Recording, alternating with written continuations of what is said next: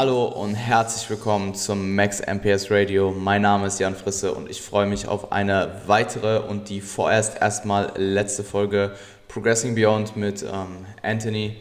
Ähm, warum das so sein wird, erklären wir gleich. Und ähm, ja, ich freue mich, dass wir es jetzt geschafft haben. Ähm, es ist Freitag, also der Release ist auch noch heute. Und ähm, ja, hey, Buddy, was geht? Wie geht's dir? Und ähm, was macht die Uni? Hey, hey, hey. Danke, dass ich da sein darf und ich möchte mich äh, nochmal hier entschuldigen. Eigentlich hätten wir gestern einen Termin gehabt, äh, aber weil du die Uni schon ansprichst, ich hatte gestern ehrlich gesagt ein bisschen einen kleinen Mental Breakdown und es ist einfach schon Semesterende. Es ist echt nicht mehr funny und ähm, weswegen wir auch eben dazu gekommen sind, dass wir jetzt oder dass ich einfach auch sagen wollte, dass das eben dein Podcast ist und ich einfach, auch wenn ich hier bin, einen, einen gewissen Mehrwert bieten mag. Und ich habe einfach die letzten Wochen das Gefühl gehabt, dass äh, die Uni mir mein Leben schon komplett geraubt hat und ich habe den Bodybuilding-Film einfach nicht mehr fahren können, was mir sehr, sehr leid tut natürlich. Aber dann in weiterer Linie nochmal mehr für den Podcast, weil im Endeffekt ist es das, um was es hier geht. Und wir hoffen beide, oder ich weiß, dass im Sommer dann das Training bei mir wieder normal starten kann ich wieder da mehr machen kann und von meiner Seite mehr kommen wird, aber wir werden einfach nochmal schauen, in welcher Frequenz wir das machen. Und außerdem denke, denken wir beide, dass der Prep-Podcast zurzeit einfach viel interessanter ist, weil du jetzt bald 10 Weeks out bist. Und ja, ich möchte mich einfach entschuldigen, gestern hätten wir eigentlich einen Termin gehabt. Alles gut. Ähm, aber es ist halt, manchmal kommen so viele Dinge zusammen und es ist halt, es ist kein lustiges Studium und ich hoffe, dass das Mittwoch dann meine letzten drei Prüfungen vorbei sind und ich endlich wieder mehr Bodybuilding fahren kann und Zeit für andere Dinge finde.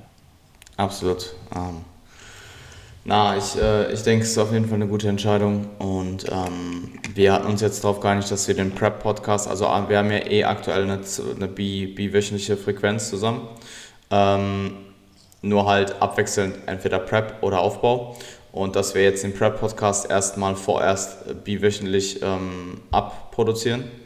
Ähm, das ist für dich einfach weniger Stress, weil du dir halt nicht im Gedanken machen musst, was du besprechen möchtest, sondern ja, eigentlich nur ich.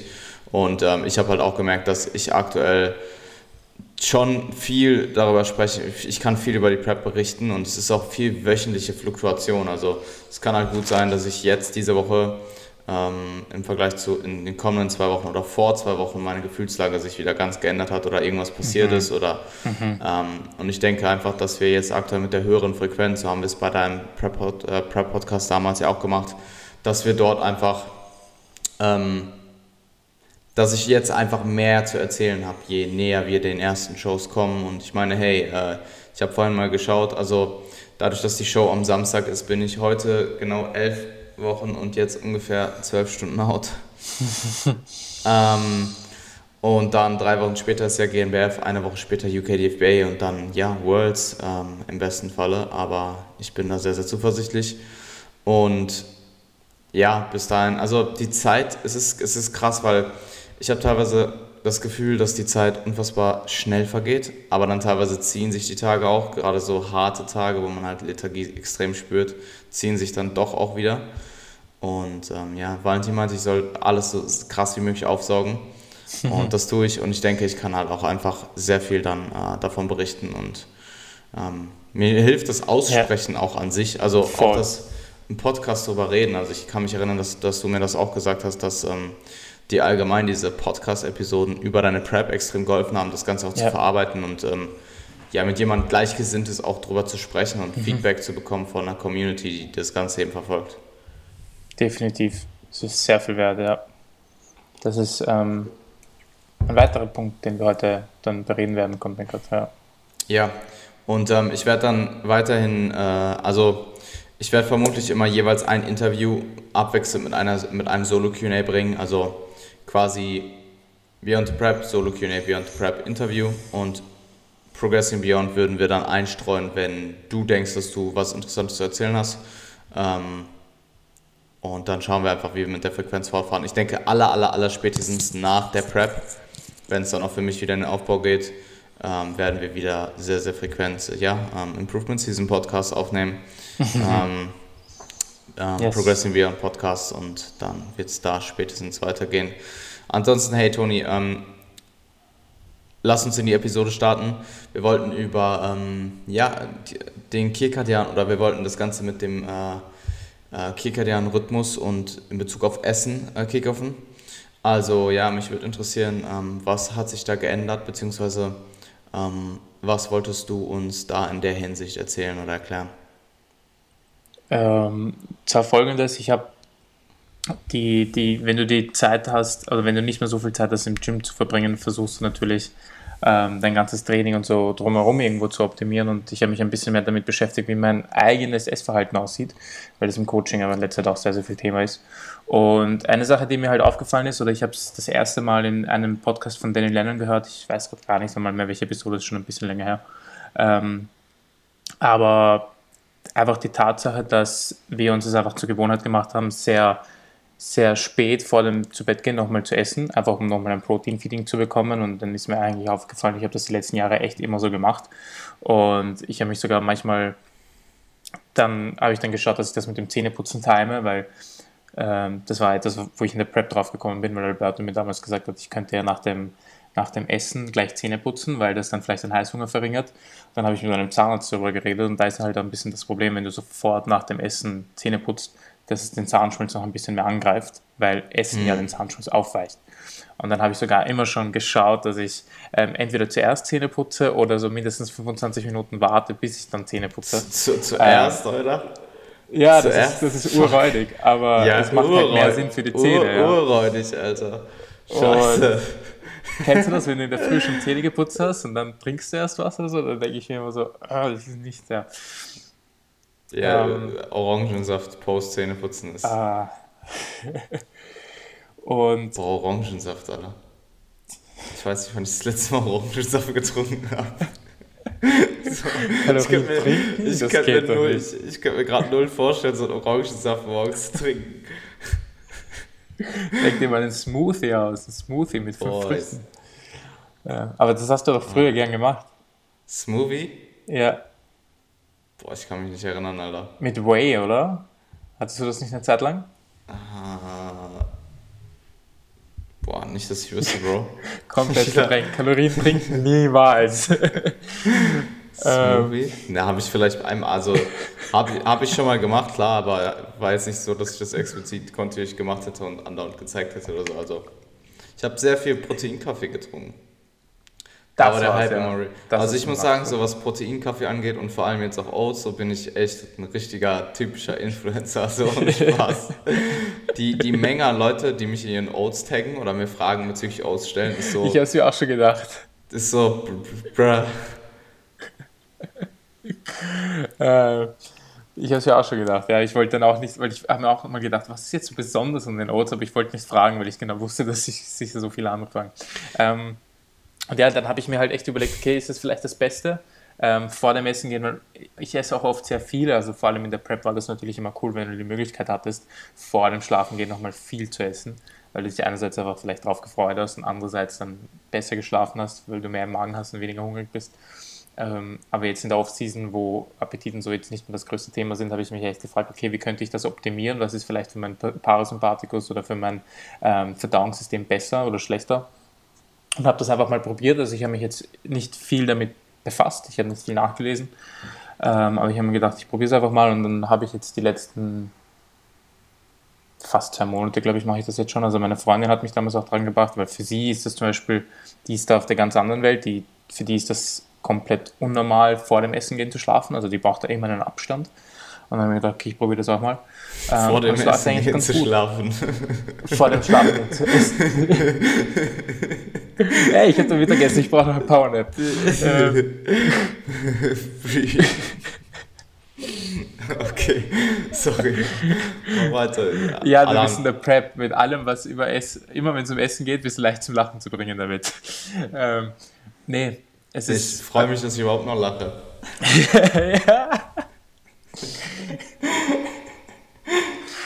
ja. äh, nee, das kann dir keiner nehmen. Weißt du, warum ich, das, ich muss ganz kurz einbringen, weil ich habe, yeah. mir ist gerade, ich hab, weiß nicht, ob es dir aufgefallen ist, aber ich habe angefangen zu schmunzeln, ähm, als du was erzählt hast, weil mir aufgefallen ist, wie starr und so wie starr ich einfach in die Kamera gucke und so wie, ich habe einfach null, dass ich halt null Mimik habe einfach nur so urstarr in die Kamera gucke und auch gar nicht blinzel und so urträge ja. gucke. Und dann ist mir das selbst aufgefallen und dachte ich mir so, fuck, was machst du?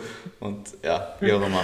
Ähm, das ist, du hast ja, es dir angewöhnt, du hast es dir angewöhnt, äh, früher ähm, zu essen und deine Freundin kennt es auch nicht anders. Also ihr habt euch da gegenseitig genau. aufgebaut oder sie dich. Genau, genau, genau. Und ähm, es hat zwei interessante Vorteile für mich gebracht. Einerseits hat es den Vorteil, dass ich in der Früh mehr Hunger habe.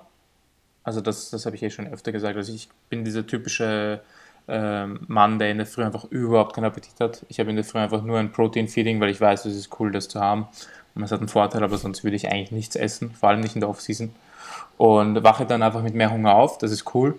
Überhaupt, wenn du einfach das Problem hast, dass du deine Kalorien reinbekommen musst, weil du den ganzen Tag so beschäftigt bist, macht es halt mehr Sinn, in der Früh dann schon mehr zu essen. Ähm, das ist der eine Vorteil. Und der andere Vorteil ist, dass ich gemerkt habe, dass es mir dann zu, beim Schlafengehen vielleicht ein bisschen besser geht und ich schneller mhm. einschlafe. Kann natürlich jetzt komplett eingebildet sein, kann Placebo sein. Ich denke halt, dass es so ist. Und ähm, das ist natürlich auch wieder multifaktorell, weil das hängt ganz stark mit meinem Stress ab, aber ich schlafe extrem tief. Ähm, das habe ich das letzte Mal, glaube ich, schon angesprochen. Und vielleicht ist das ein Faktor, der 10% mit reinmacht. Ähm, aber ich tracke ja auch meinen Schlaf und ich versuche ja auch darauf zu achten, wie ich aufwache. Und deshalb, ich habe viele Nächte in letzter Zeit, wo ich extrem tief schlafe, also überhaupt, wenn ich alleine schlafe. Und vielleicht spielt das mit rein. Das ist halt etwas, was ich gern beobachten würde und weiterhin mal probieren mag. Und du hast vorher auch erwähnt, wir haben das kurz durchgesprochen, dass es bei GPS auch schon einen Podcast dazu gab. Ich habe ihn noch nicht gehört, ähm, aber ich würde mir gerne sicher auf Weightology, gibt es eigentlich auch schon was, ähm, sicher mehr dazu durchlesen schauen, ob es eine Studienlage dazu gibt, ob es da Versuche dazu gibt. Ähm, und wie gesagt, das ist halt etwas, was ich auch vielleicht mit meinen Kunden in Zukunft ähm, beobachten werde.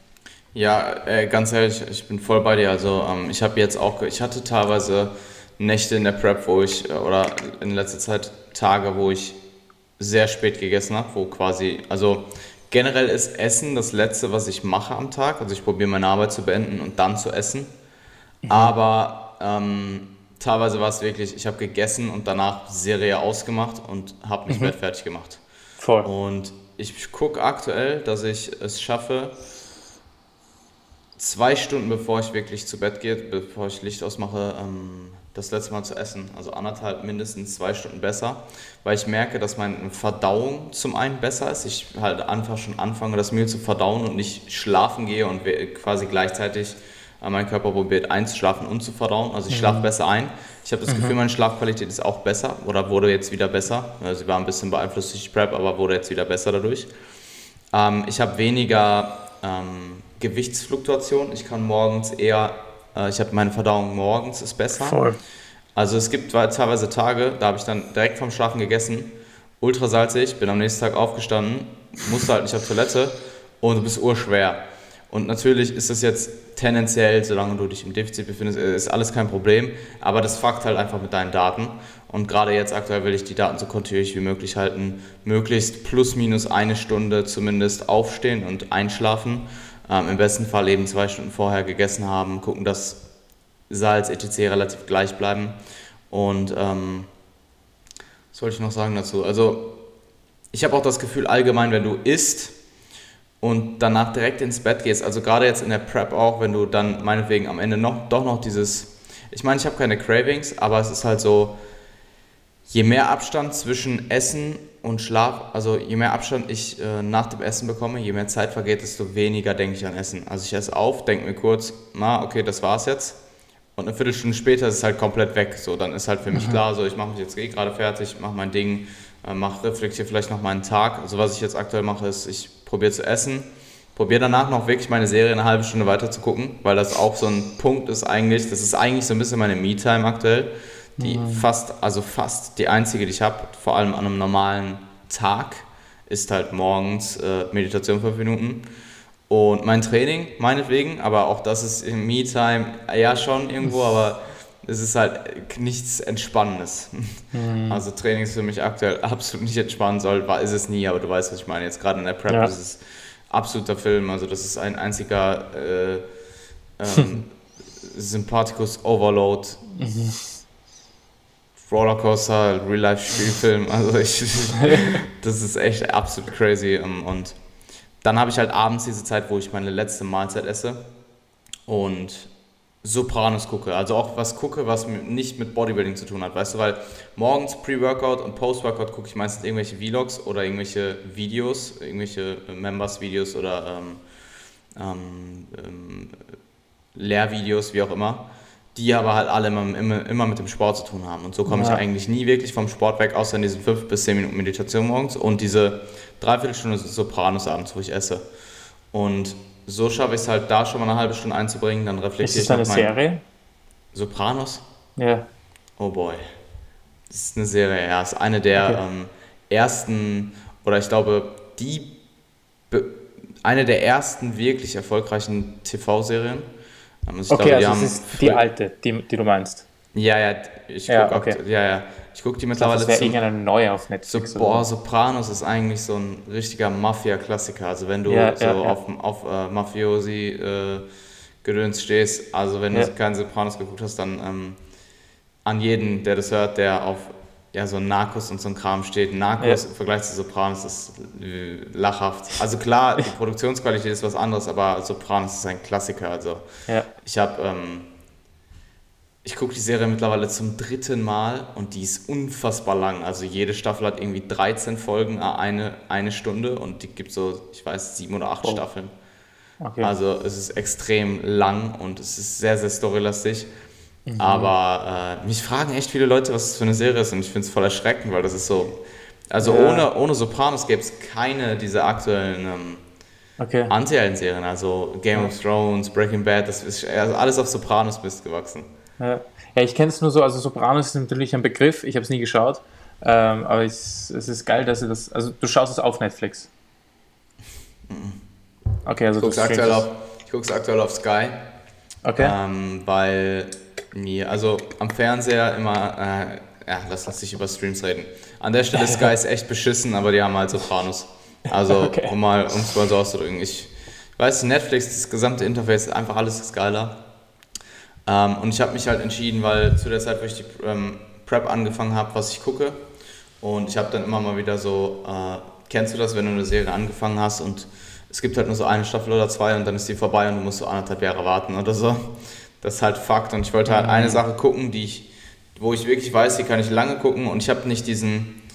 Wenn du eine Folge von einer bestimmten Serie zu Ende geguckt hast und du musst dann warten und du bist in der Prep, dann denkst du dir so, wow, was machst du jetzt? Also generell, das denkt man sich immer, aber gerade in der Prep, so wenn, wo du eigentlich so diesen roboterartigen Ablauf hast, wo du dann eine Mahlzeit auf dem Tisch stehen hast und dir denkst so, jetzt eine neue Folge und dann denkst du so, fuck, ich habe gestern die Staffel beendet und was gucke ich jetzt überhaupt? und ähm, Sopranos geht halt ewig lange. Ich, also, okay. ich finde jetzt selbst beim dritten Mal fallen mir wieder neue Sachen auf. Aber es war beim zweiten Mal schon so. Beim ersten Mal war ich eigentlich komplett unwissend. Äh, mhm. Also nach okay. dem ersten Mal komplett schauen.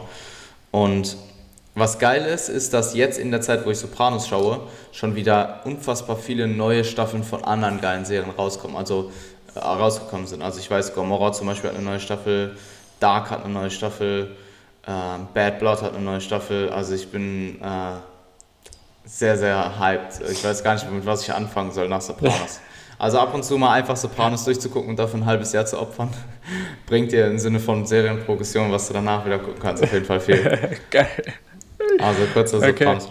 Ähm, was ich eigentlich sagen wollte, ist, so kriege ich halt eine halbe Stunde Sopranos, dann meinetwegen plane ich meinen Tag noch vor und reflektiere.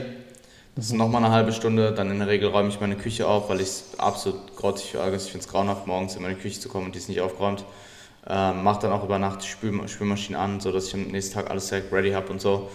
Und mache mich dann noch Bett fertig und das sind ungefähr anderthalb Stunden. Und bis ich dann einschlafe, 15 bis 30 Minuten. Das sind zwei Stunden vorm Schlafen gehen.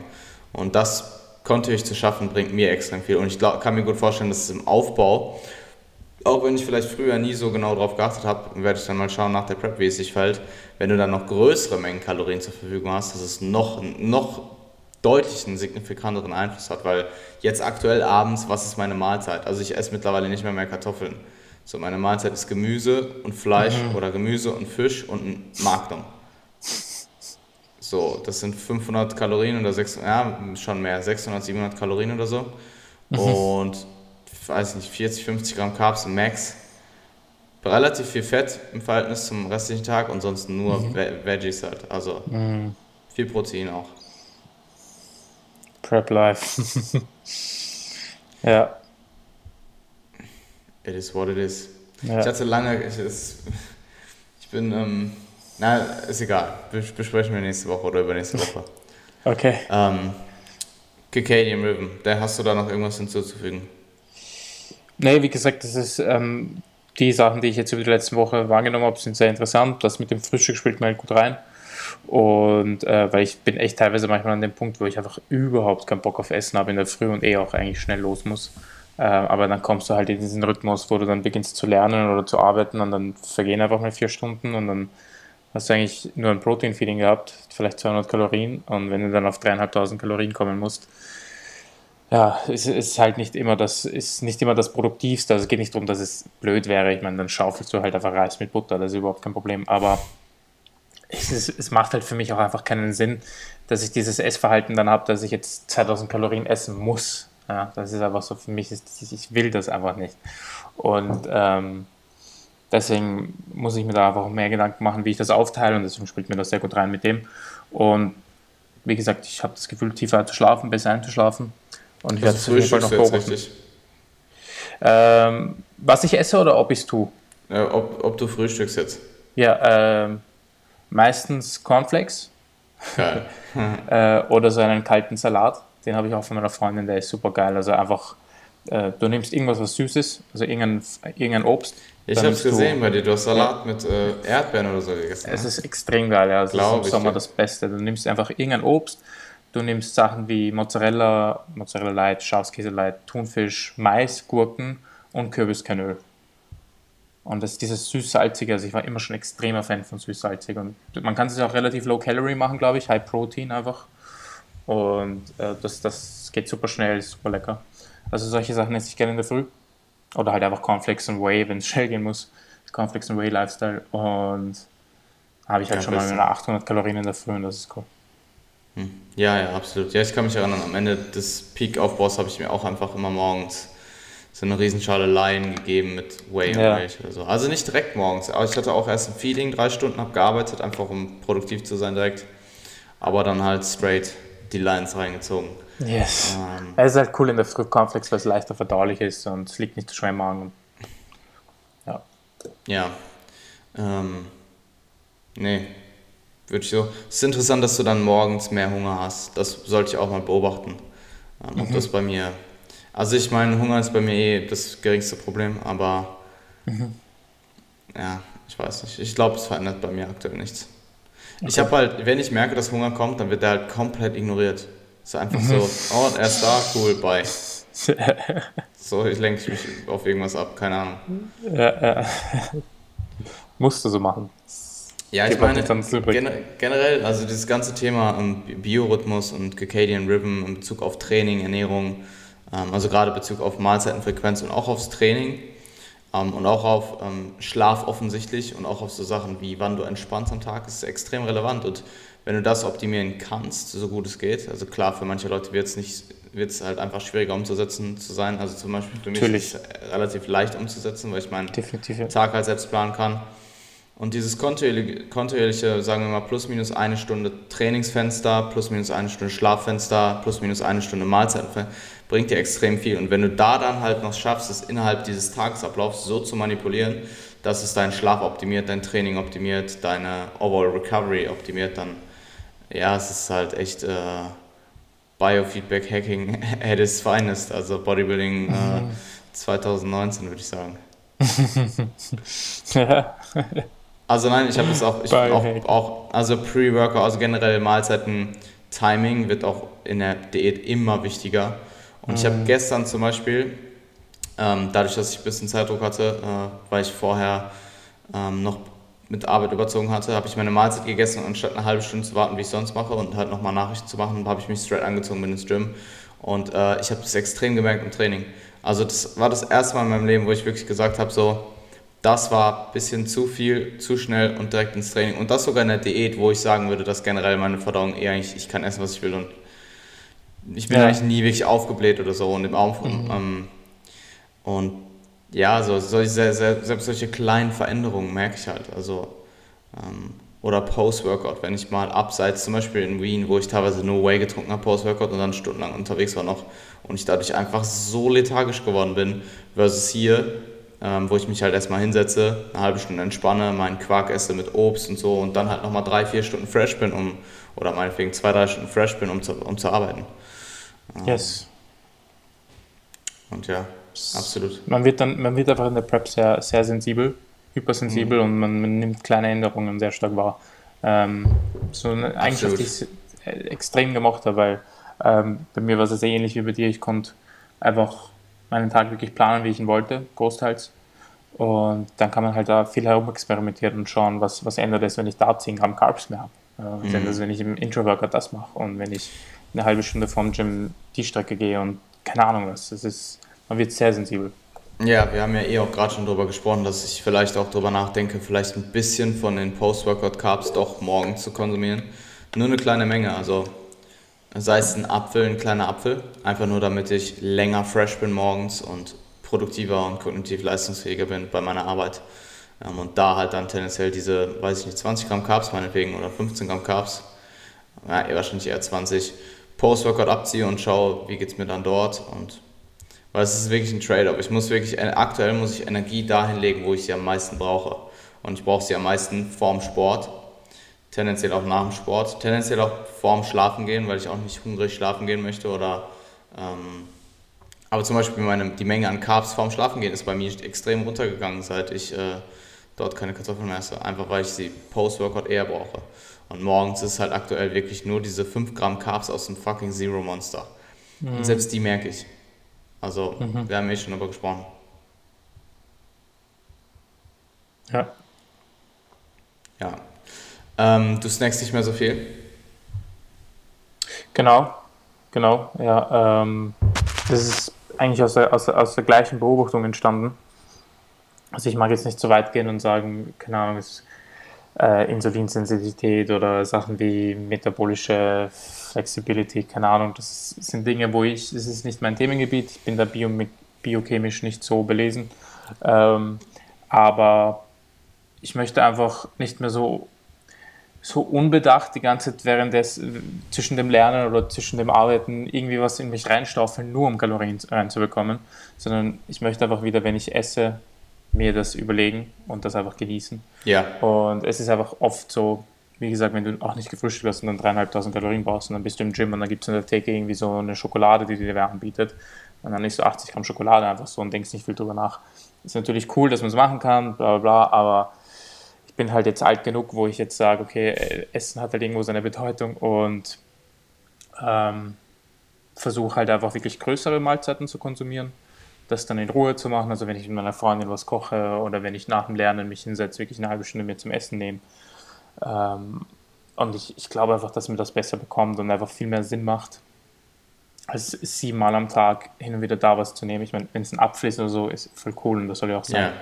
Aber ich will einfach wieder überlegter essen und mhm. auch schauen, was das, was das für mein Essverhalten und für meinen Körper vielleicht, vielleicht ändert das ja mit der Verdauung was, ähm, wenn ich geregeltere äh, Zeiten habe, an denen ich esse und ähm, geregeltere Mengen und nicht random zwischendurch einfach irgendwas, was mir gerade in die Finger bekommt. Ja, ja, verständlich. Ähm, ich denke, Snacks sind für gerade für Leute, die halt Schwierigkeiten haben, ihre Kalorien reinzubekommen, eine ja. gute Sache. Aber dann würde ich halt eher sagen, wenn du drei bis vier große Mahlzeiten hast, guck, dass du halt auch diese ein, zwei Snacks, die du dann einfügst, kontinuierlich hältst, möglichst an den gleichen Punkten des Tages und halt einfach quasi eine Zwischenmahlzeit machst. Vielleicht nicht unbedingt kombiniert mit einem Proteinfeeding, sondern einfach nur irgendwas, um Kalorien reinzubekommen.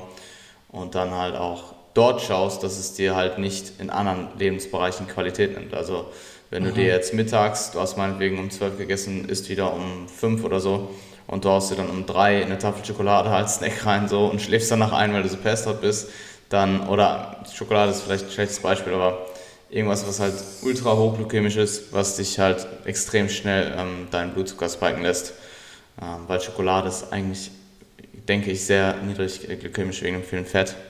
Ja. Ähm, Also Eiscreme ist, die meisten denken halt, Eiscreme ist so der Insulin-Teufel. Ähm, und im Endeffekt ist es ziemlich niedrig glykämisch im Vergleich zu meinetwegen ähm, einer reifen Banane oder sowas. Also, Ja. Das stimmt gar nicht. Wird eine Banane, je reifer eine Banane wird, desto mehr Fructose hat sie, sowas, ne? Oder was anderes? Definitiv, ja. Muss Ja, so da sein. meinte da meint ich eigentlich eine nicht reife Banane. Ah. Äh, Eine Okay. Banane, scheiß drauf. Ja. Ähm, und ja, ich würde da einfach schauen, dass man Snacks, also dass man einfach nicht so unterbewusst und un, Voll. so, so random unterbewusst einfach irgendwie snackt, sondern das Ganze dann halt gezielt einsetzt. Ja. Und in Genau. der Diät zum Beispiel, wenn du Probleme hast, also wenn du eh schon Probleme hast zu Diäten, halt einfach nicht snacken. Das, das ist, das fällt mir im Coaching auch auf, dass Leute so, so oft, also wenn wir auch mehr von Gen Pop reden, äh, so oft unbewusst essen. Also echt, wenn du auch so einen typischen ähm, Alltag in der Arbeit hast, wo du deine acht Stunden eine Schicht hast, wo, die du mit vielen Mitarbeitern teilst und du kriegst es halt schon gar nicht mehr mit, wie oft dir Essen angeboten wird und wo, wie oft du dir was nimmst. Ja. Und das ist dann auch immer dieser Punkt, wo wenn die Leute zu tracken beginnen, dass sie merken, wie oft man eigentlich unbewusst was snackt. Und das ist ja jetzt nichts Schlimmes daran. Das ist einfach nur, oft spielt es dir nicht in deine Ziele. Und also ich finde es halt schade, dass man Essen heutzutage so oft unbewusst in sich reinstaufelt. Und ja, Ja, das ist halt dann wieder eher der kulturelle As- Aspekt. ja, Den ich auch interessant finde und wichtig finde, ähm, wobei ich sagen muss, für mich letzten Endes, klar, ich finde es eh auch, also ich sehe es eh auch so wie du und ich denke auch, dass Essen Lebensqualität sein sollte, und zumindest in bestimmten Phasen. Ähm, oder eigentlich immer, aber in bestimmten Phasen halt mehr und in bestimmten Phasen weniger. Und ich meine, das Ding ist halt mit Bodybuilding, du hast halt ein sehr extremes Ziel und je nachdem, in welche Richtung es geht, wirst du safe Abstriche in Lebensqualität in Bezug auf Essen haben. Und ähm, klar, im Endeffekt probiere ich das Ganze auch so gut wie möglich zu halten und Essen halt sehr wertzuschätzen. Aber wenn du im Aufbau, im Peak-Aufbau dann halt einfach nur noch Probleme hast, deine Kalorien zu bekommen, dann hackst du dir halt dein Ding wieder einen Weg dadurch und dann fällt halt der Aspekt bezüglich Lebensqualität, weil du Essen so geil findest oder weil du gerne isst, halt einfach mal für eine Zeit lang weg. Und das ist einfach die Natur des Zieles oder die Natur ähm, von Bodybuilding, zumindest in bestimmten Zeiträumen. Und also klar, sehr, sehr ähm, ähm, interindividuell, aber und auch intraindividuell je nach Phase. Aber ähm, ja, für mich steht halt trotzdem immer die Funktion ja, voll. über, über dem kulturellen Aspekt oder über Ja. dem kulinarischen Aspekt, wie auch immer. Verstehe ich natürlich, ja. Ja. Ähm, bezüglich äh, Sustainability, ähm, wie, du, wie lange du etwas umsetzen kannst, ähm, wie bist du auf das Thema gekommen und wie, wie möchtest du es überleiten? Ähm, es ist eigentlich schon gut, wie wir es da jetzt gerade angesprochen haben über die Ernährung. Ähm, Glaube ich, habe ich auch irgendwo einen Podcast von Daniel Lennon. Also, wenn es einen Podcast zurzeit gibt, den ich überhaupt höre, wenn ich mir die Zeit dafür nehme, dann ist es eh seiner. Und ich glaube, das war auch da, wo ich dann begonnen habe, darüber nachzudenken. Es ist einfach, vor allem in der Coaching-Welt und auch weil ich gerade Physiotherapie studiere und ist das einfach so ein Wort, das ständig fällt. Und die ganze Zeit immer dieses Thema, dass du den Leuten Dinge so schulen musst oder so beibringen musst, dass sie das selbstständig lange ausführen können, ist eh klar, dass das, warum man das sagt, weil das so wichtig ist.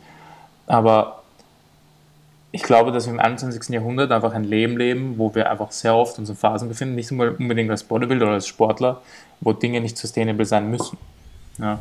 Und ähm, das Studium, das ich gerade mache, das halt drei Jahre so geht, ist halt definitiv nicht sustainable. Ich meine, wir haben vorher darüber geredet, was es mir mentally und stressmäßig, äh, wie es mir damit geht. Aber nur weil es nicht sustainable ist, heißt es nicht, dass mir das nicht trotzdem wert ist.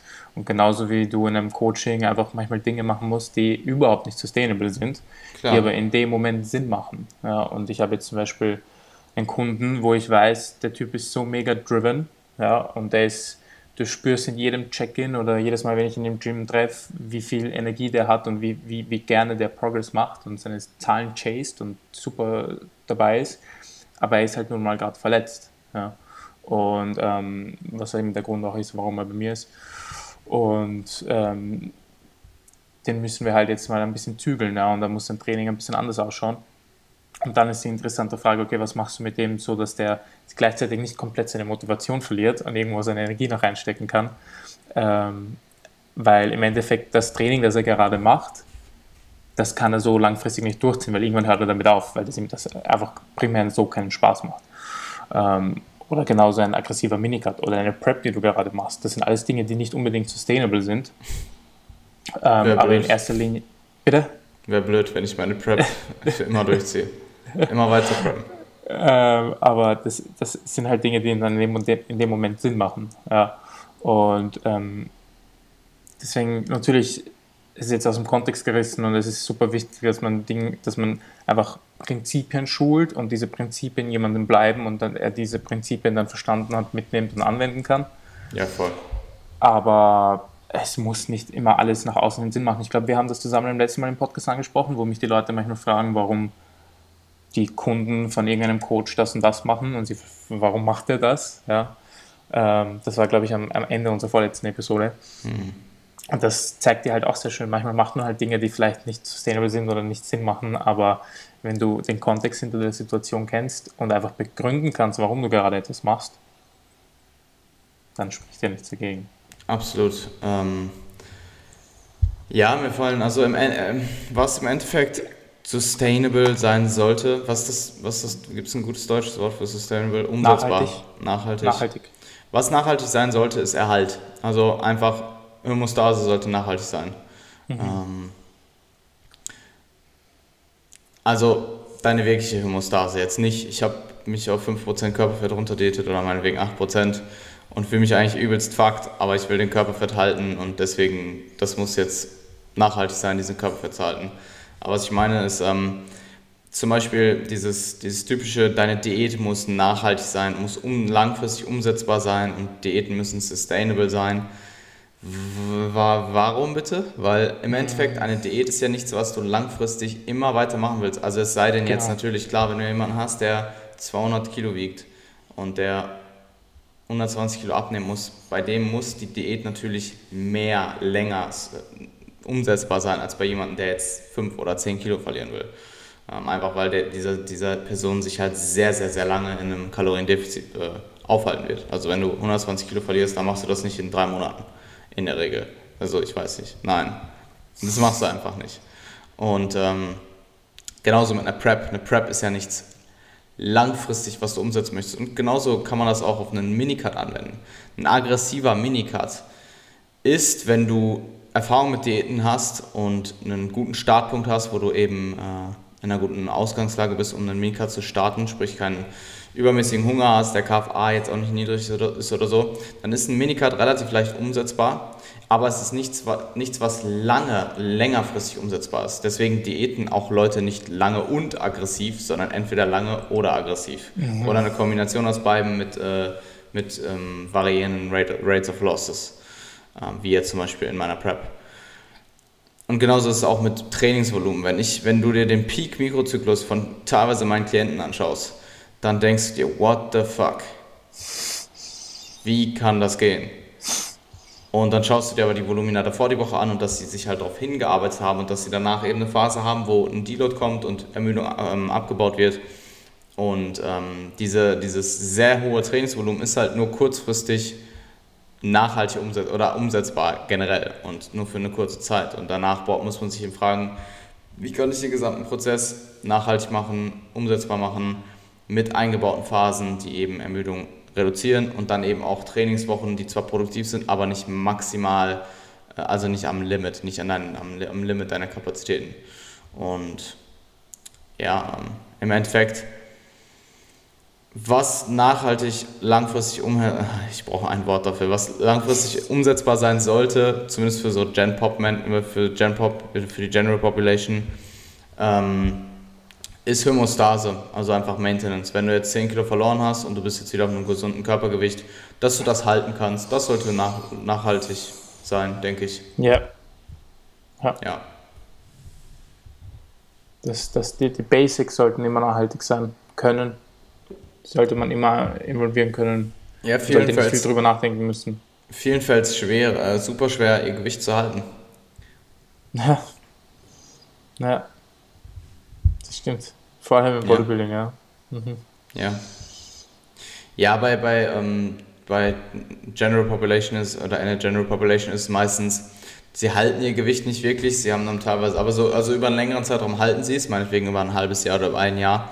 Aber es gibt halt immer so Monate, wo sie ein bisschen mehr essen, intuitiv, ein bisschen zunehmen, dann wieder ein bisschen abnehmen. Also ich habe so einen Kollegen, der ist halt ziemlich dünn ähm, und hat sein Körperfett ist aber auch ziemlich niedrig, also nicht Skinny Fat, sondern einfach nur Skinny. Mhm. Und ähm, er hat auch so Phasen, wo er dann wieder noch dünner wird und dann wieder ein bisschen mehr isst und dann wieder so Phasen, wo er sich so zwei Pizzen am Abend reinschiebt, so, also dann halt auch meistens nur zwei Pizzen und sonst über den Tag halt nicht viel, deswegen, mhm. also er fragt sich auch immer, wie er so viel essen kann und nicht zunehmen kann und ich so, Bro, du isst nicht viel, that's it. ähm,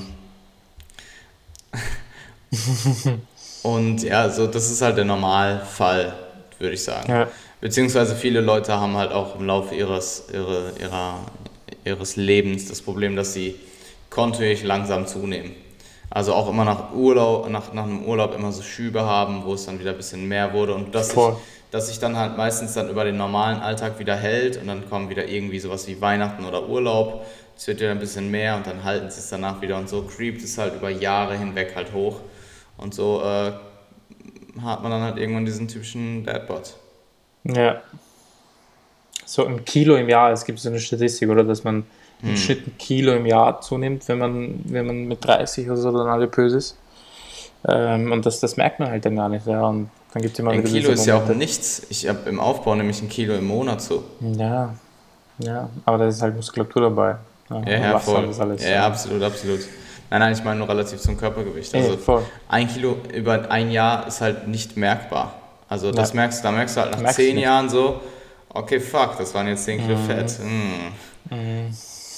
Ja, absolut. Bin ich voll bei dir.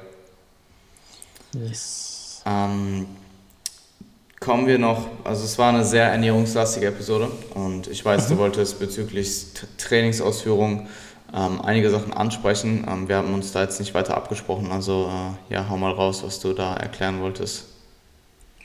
Yes, ähm, ich habe mir gedacht, es kommt bei dir immer ganz gut an, wenn du deine, deine Übungen auf Instagram filmst und dann sehen Leute, was vielleicht die Rationale ist, warum du etwas machst oder einfach stur, wie du etwas ausführst. Und ähm, ist mir eingefallen, dass wir das eigentlich noch nie gemacht haben mit meinem Training. Und klar wäre es natürlich cooler, das jetzt per Video auch zu haben.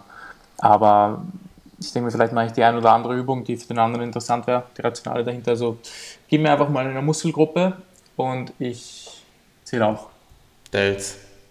Delts. Ähm, die Übung, die, die ich wirklich sehr, sehr gerne mache, ist ein bisschen, manchmal ein bisschen nervig, weil es ein Setup braucht. Ja, und ich kann es verstehen, wenn Leute nicht nur 20 verschiedene Übungen ein langes Setup haben wollen. Aber da ist mein, my favorite und absolut jeder, der sie bis jetzt probiert hat, liebt sie, ist im Liegen an einem mm. engen Kabelturm. Mm.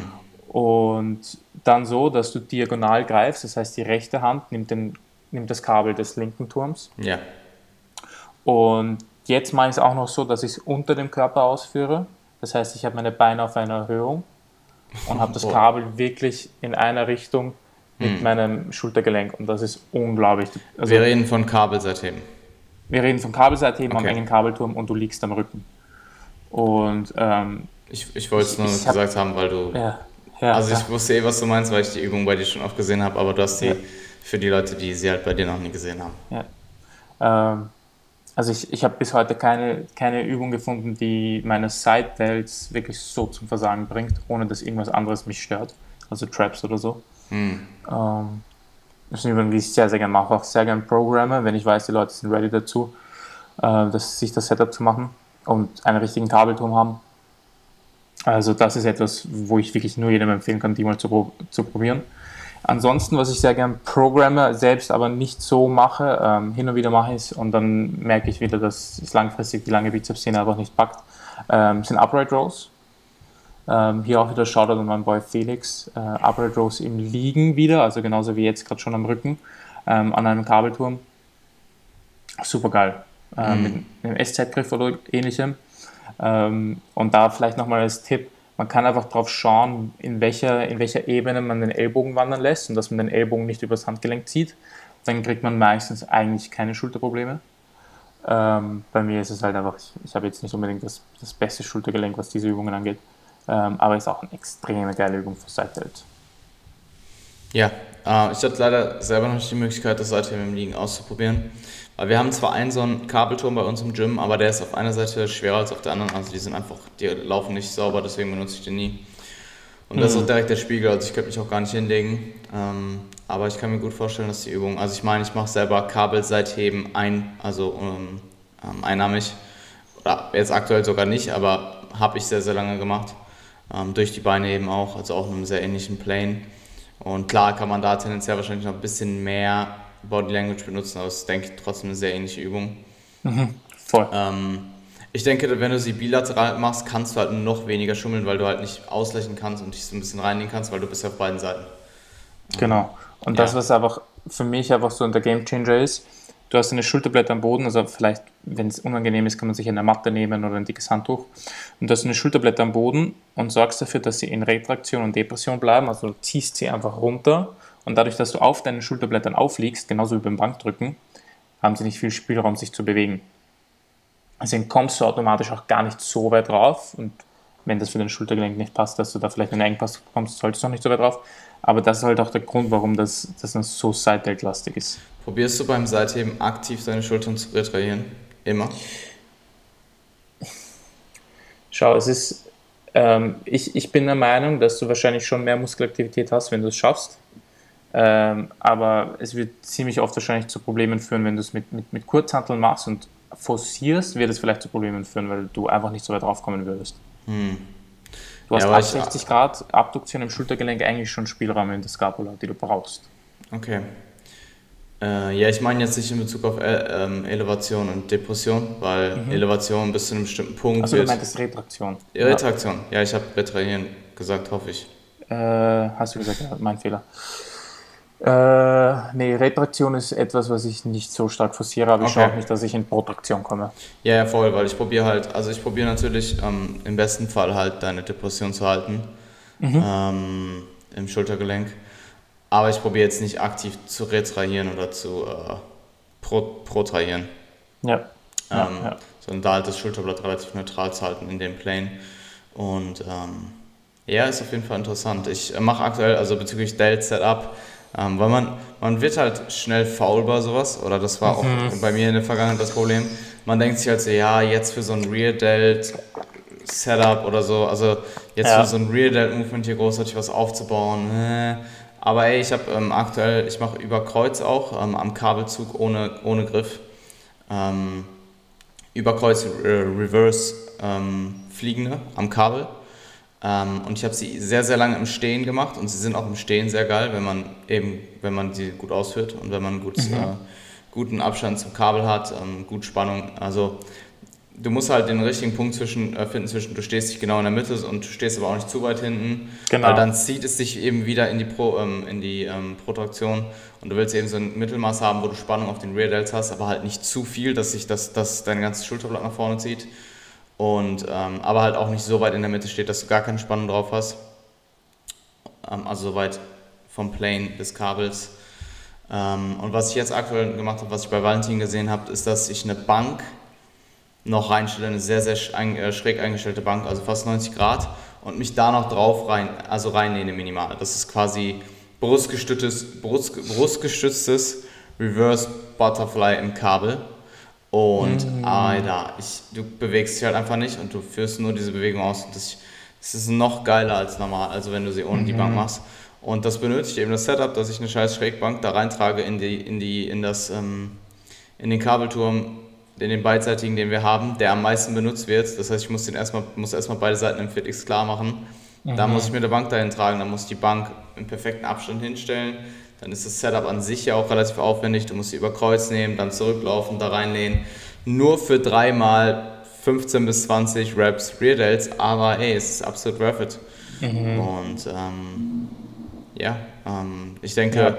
gerade solche Sachen äh, ja, können dann langfristig schon einen signifikanten Unterschied machen, wenn du eben die bessere Übung wählst, dafür ein bisschen mehr Setup in Kauf nimmst, ähm, anstatt ja. jetzt irgendwie nur vorgebeugte Seite zu machen mit Kurzhanteln, einfach weil du keinen Bock hast auf was anderes und die Übung vielleicht langfristig zumindest alleine nicht so optimal ist, wie einfach beides zu machen. Ja, das ist mein, teilweise sicher natürlich einfach meine, meine Art, wie ich halt einfach bin, aber teilweise auch sicher wegen dem Gym. Aber ich bin extrem picky geworden als Athlet. Also ich, was meine Übungen angeht, bin ich so picky. Ich, ich äh, die, das, das Feeling einer Übung oder der Spaß in einer Übung ist mittlerweile bei mir so weit oben. Ähm, also klar, wenn ich weiß, die Übung macht für mich biomechanisch Sinn, dann ist das das Hauptkriterium, wenn ich mit der lang Progress machen kann. Aber das nächste, was einfach kommt, ist, ich will einfach, dass eine Übung für mich Spaß macht und dass sie sich gut anfühlt. Mhm. Und da ist es mir dann meistens mein Setup wert. Ähm, also ich habe jetzt eine schnelle Ganzkörpereinheit, meistens nicht, aber sonst, ähm, weil es ist halt, das habe ich ja schon oft gesagt, wenn du, wenn du jetzt diese Übung wählst, die du gemeint hast, und dann musst du halt eine Kurzhantelbank holen und die aufstellen. Aber wenn du das ein Jahr lang machst und einfach mit mehr Effort in die Übung reingehst, mhm. du wirst einfach mehr Progress in den Results gehabt haben. Ja, und ich denke gerade bei Sachen, die halt sehr oft übersehen werden, aber eigentlich extrem wichtig wie, sind, wie Rear Delts mhm. oder Side Delts, ähm, kann das auf jeden Fall einen, einen deutlichen Unterschied machen. Und ähm, ich meine, klar, da gibt es auch, also gerade bei ISOs gucke ich halt, dass äh, ich einen guten, ähm, eine gute Mischung aus Feeling und Effizienz auch habe. Also wenn das Setup jetzt 15 Minuten dauern würde, dann würde ich es wahrscheinlich nicht machen.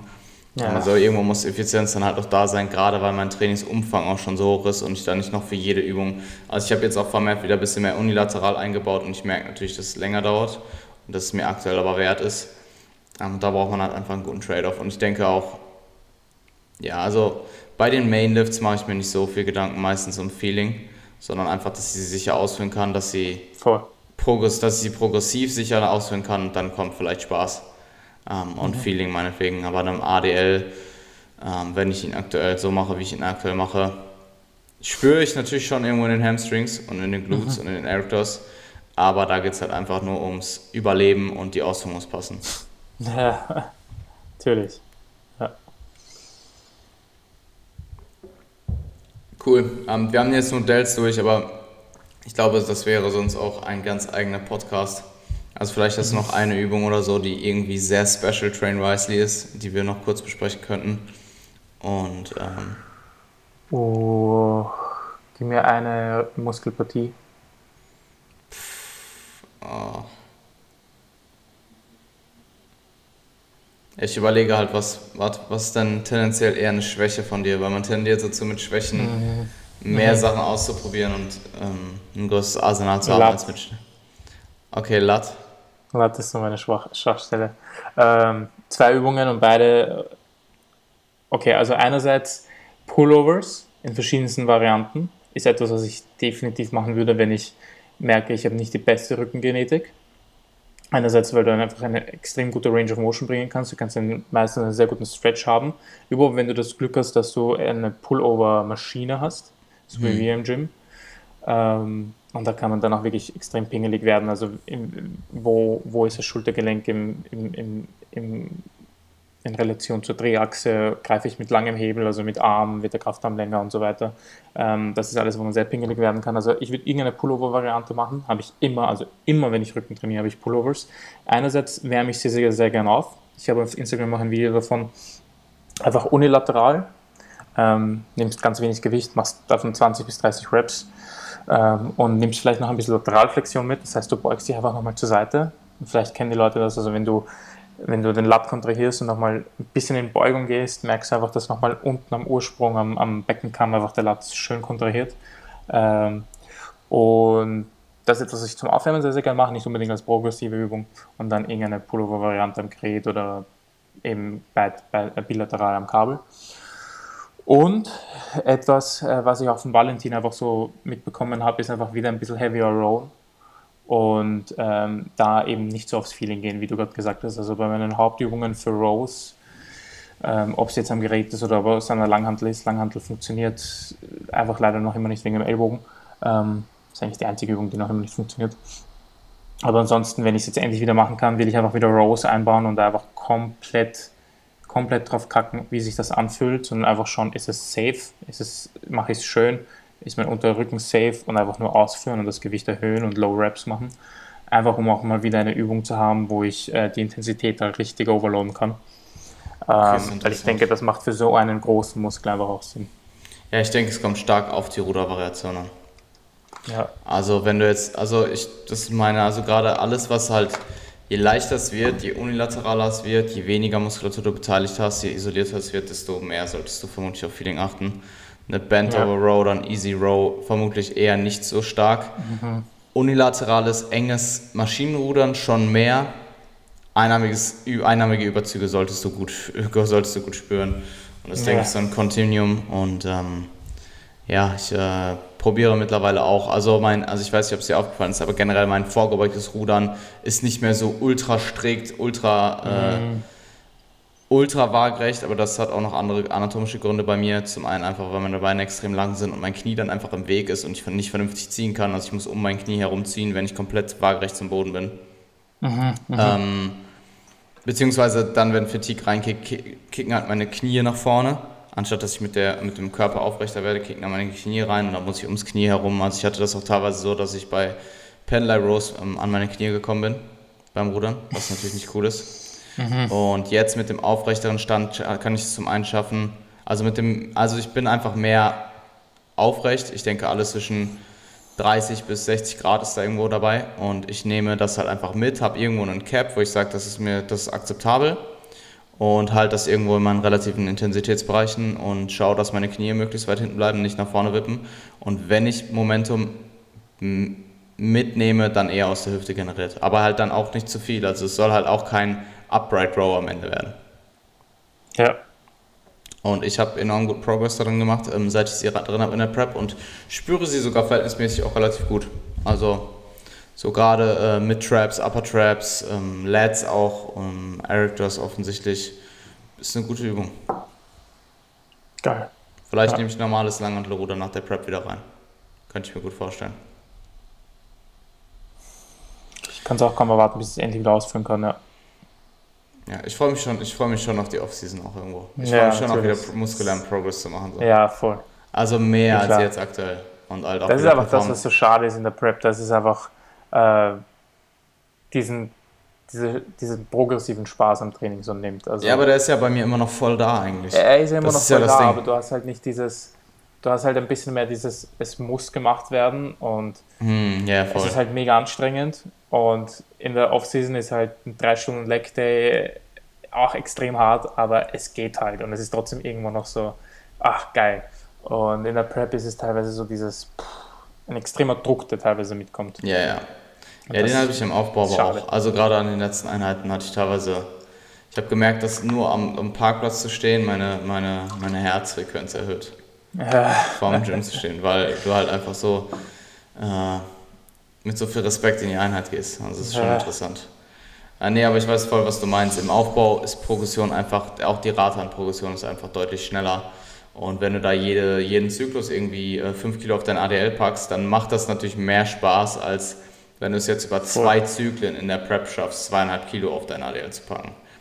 Und gerade der ADL bin ich auf jeden Fall sehr, sehr gespannt drauf. Also ich denke, äh, aktuell mein 10 sollte so irgendwas um die 160 Kilo sein, 155, 160 Kilo. Und der wird, der, der, der 4-Plate 10am ADL wird relativ schnell fallen, denke ich. Also nach dem, gib mir im Aufbau, gib mir ein halbes Jahr und der wird fallen. Bin relativ sicher. Ja, man, das ist schon geil. Dann bin ich stärker als im Deadlift. Ich habe im Deadlift 1am 180 gehoben vor, vor der Prep. Voll, voll, voll, kann mich erinnern. Ja, ja. Hamstrings. Sie sind viel besser, als ich dachte. Die Beine bei dir sind überhaupt, hab's dir schon gesagt, ja. die werden extrem geil. Cool, ähm, dann würde ich sagen, cutten wir es hier. Ähm, yes. Wir müssen dann gleich noch kurz, also das besprechen wir entweder nächste oder übernächste Woche würde dann Beyond the Prep anstehen. Ich muss mir da noch Gedanken machen, wie es jetzt von der Struktur am sinnlichsten wäre. Eigentlich wäre es jetzt wieder in zwei Wochen. Aber dann wäre ich neun Wochen out und dann, wenn wir alle zwei Wochen machen würden, wäre ich am Ende eine Woche out. Das passt eigentlich gut, aber ich hätte auch gerne so einen Wettkampf-Podcast. Vielleicht können wir den dann irgendwie zu der Zeit einfach doppelt einstreuen oder so. Weil danach mhm. die Woche auch wieder GNBF ist. Also ich kann auch nicht so eine, eine Woche Post machen, weil da ist dann wieder GNBF. Danach ist UK, also wir müssen eh schauen, dass wir da ähm, vielleicht ein paar Episoden back-to-back -back machen und ich dann irgendwie von on the go ein bisschen von meiner Erfahrung erzähle, was die Wettkämpfe angeht. Am GmbF bist du ja live dabei, freut mich auf jeden mhm. Fall extrem, wird geil. Mhm. Und äh, ja, Dänemark wird auch super. Also Dänemark ist, ist, einfach crazy, wie viel ich jetzt auch reise dadurch und so. Das ist alles sehr geil. Mhm. Blessed. Absolut. Hey Toni, dann ähm, wünsche ich dir einen fantastischen Resttag. Danke, dass du da warst und danke, danke dir. Ähm, dir für alles. Es klingt so, als würden wir nie wieder einen Podcast machen, aber eigentlich, aber eigentlich hören wir halt nur Progressing Beyond vorübergehend auf, kurzfristig. Nee, ich danke dir und danke, dass ich jedes Mal da sein darf. Alles klar. Toni, mach's gut. Wir hören uns. Bis dann.